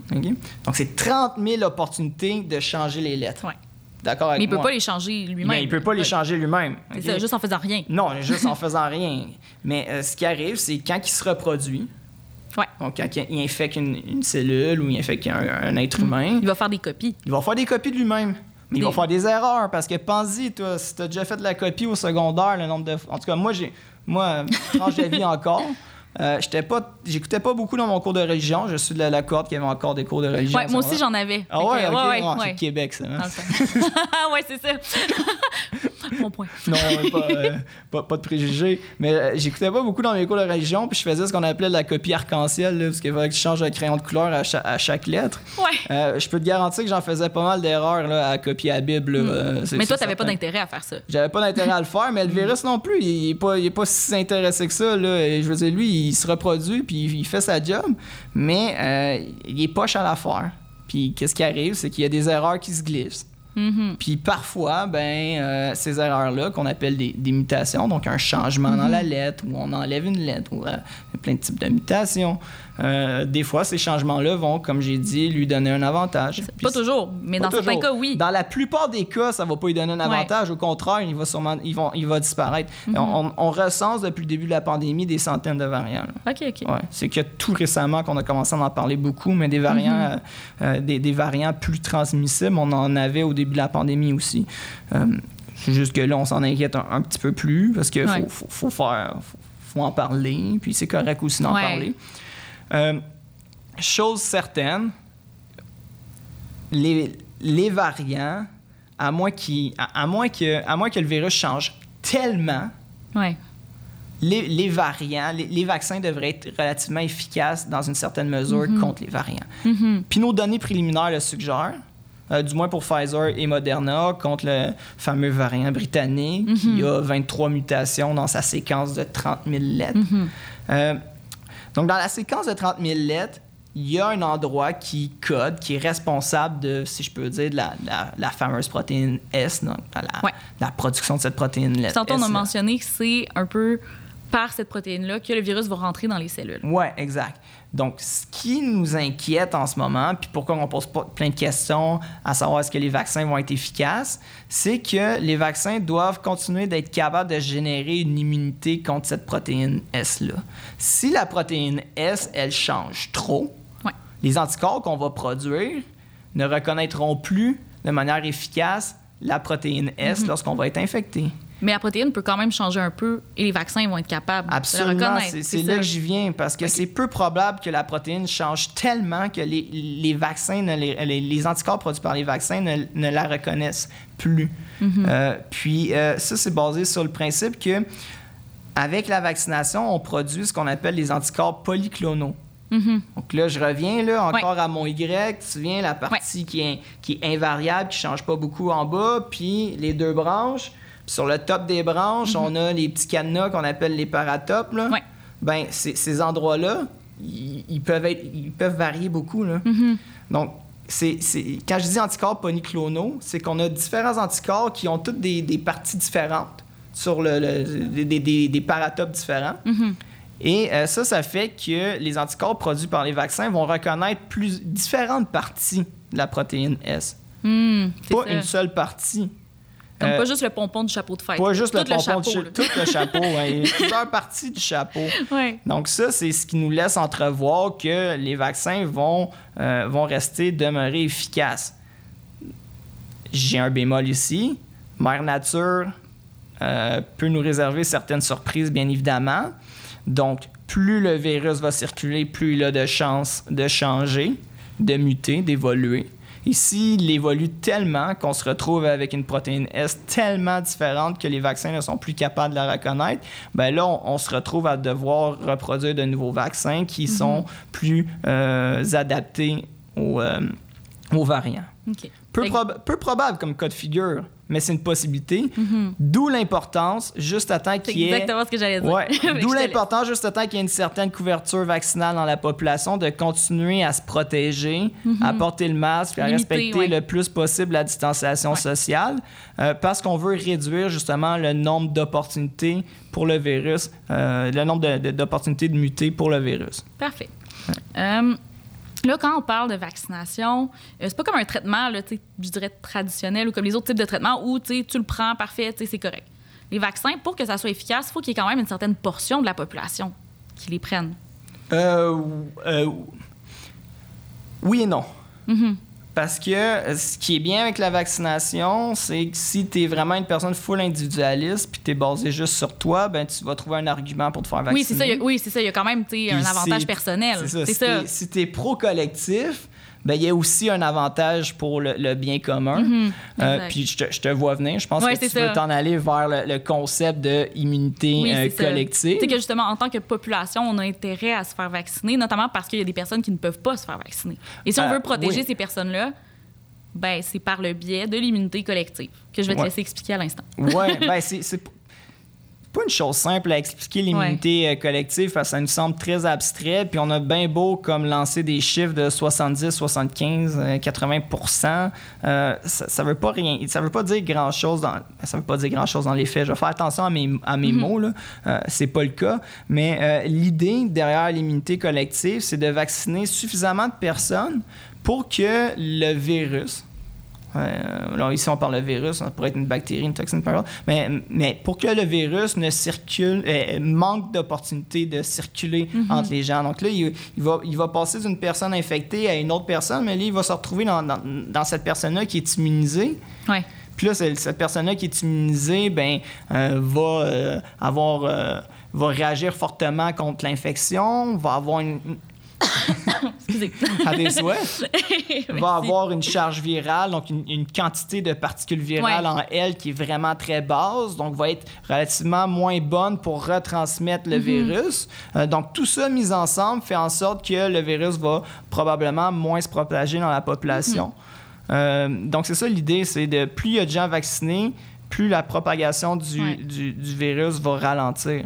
Mhm. Puis en fait, juste pour amener un petit peu de chiffres là-dedans, là, euh, moi j'ai lu une étude là, récemment euh, qui disait, par exemple, que le vaccin là, de Pfizer permettait de diminuer la quantité de virus dans une personne jusqu'à quatre fois. Une personne vaccinée va avoir quatre fois moins de particules virales en elle qu'une personne non vaccinée. J'ai pas, j'ai, pas vu ces, ch- ces chiffres-là. Je peux pas, je peux pas les confirmer, mais c'est euh, avec toutes les connaissances qu'on a sur la vaccination, c'est, c'est, fo- c'est fort probable. À vrai dire, c'est basé là-dessus. là. OK. Euh, euh, je pense qu'on pourrait parler très brièvement des effets secondaires. Si on en a parlé un peu tantôt, là, de ces, dans quelle période de temps, quel laps de temps, est-ce qu'on peut les retrouver? Euh, par exemple, on a beaucoup entendu parler de thrombose.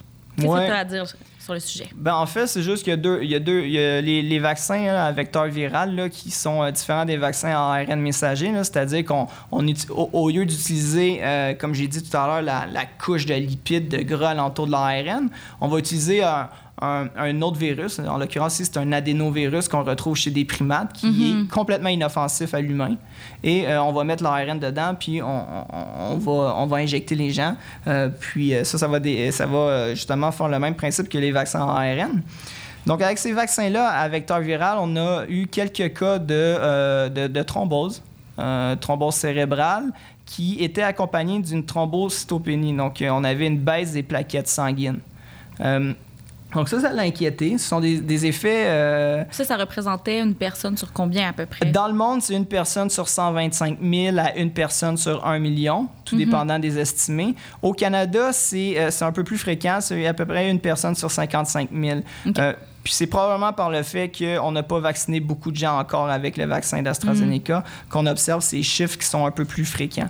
Euh, mais il faut, faut garder en tête là, que c'est des effets secondaires qui sont excessivement rares. Là. Si on parle de mourir d'un accident d'avion, euh, c'est à peu près euh, 9 à 14 fois plus... euh, le, le risque de, de mourir d'un accident d'avion est de 9 à 14 fois plus grand que de faire ce type de thrombose-là avec, euh, avec le, le vaccin d'AstraZeneca ou le vaccin Janssen. Si je me trompe pas, il y a certaines études qui rapportaient aussi que les personnes infectées par la COVID là, avaient des risques de thrombose nettement plus élevés là, que ceux avec les vaccins. Absolument, absolument. Puis euh, on, on, parle de, de, chiffres nettement supérieurs. Oh, oui, c'est ça, considérablement. Okay. Donc ça, il faut balancer ça dans, dans les risques-bénéfices. Mm -hmm. euh, autrement, il y a les, les effets indésirables qu'on note, là, sont les traditionnels maux de tête, douleurs au site d'injection, mm -hmm. des trucs du genre. Mais ça, ça fait juste montrer que votre système immunitaire fonctionne. C'est ça, c'est bon signe au final. Ouais. OK.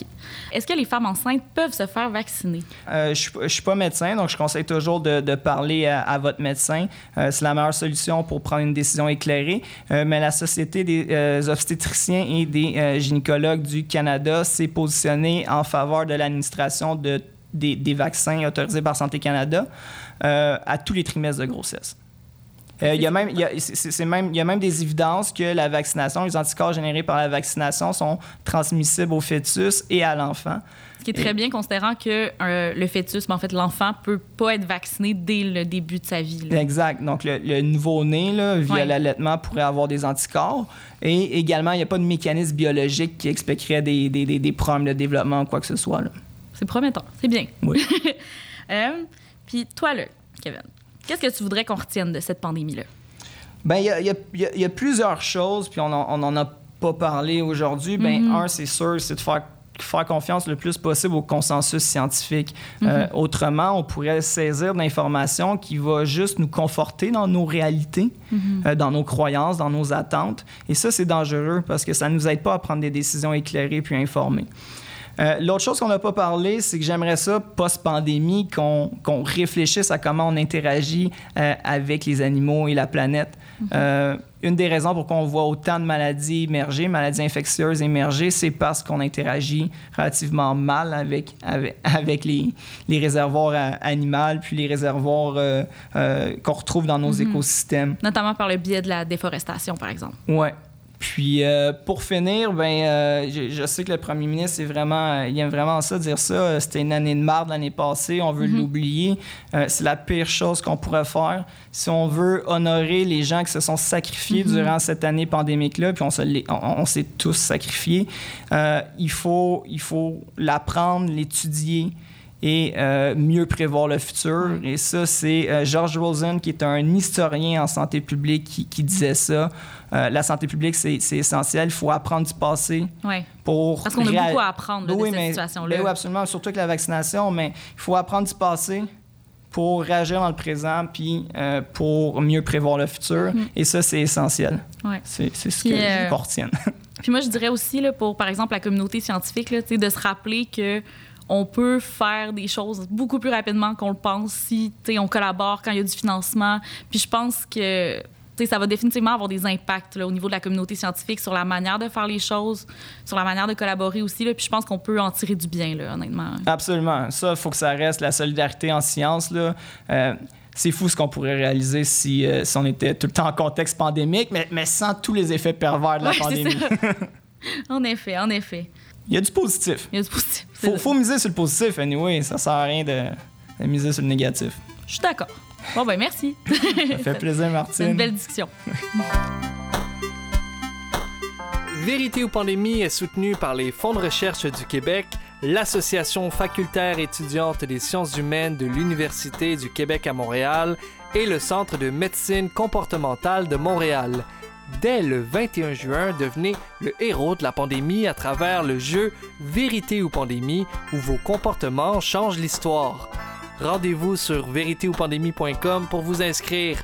Vous y trouverez aussi tous nos podcasts, les liens pour suivre les projets de nos collaborateurs ainsi qu'une foule de contenus et de ressources de vulgarisation scientifique en lien avec la COVID-19.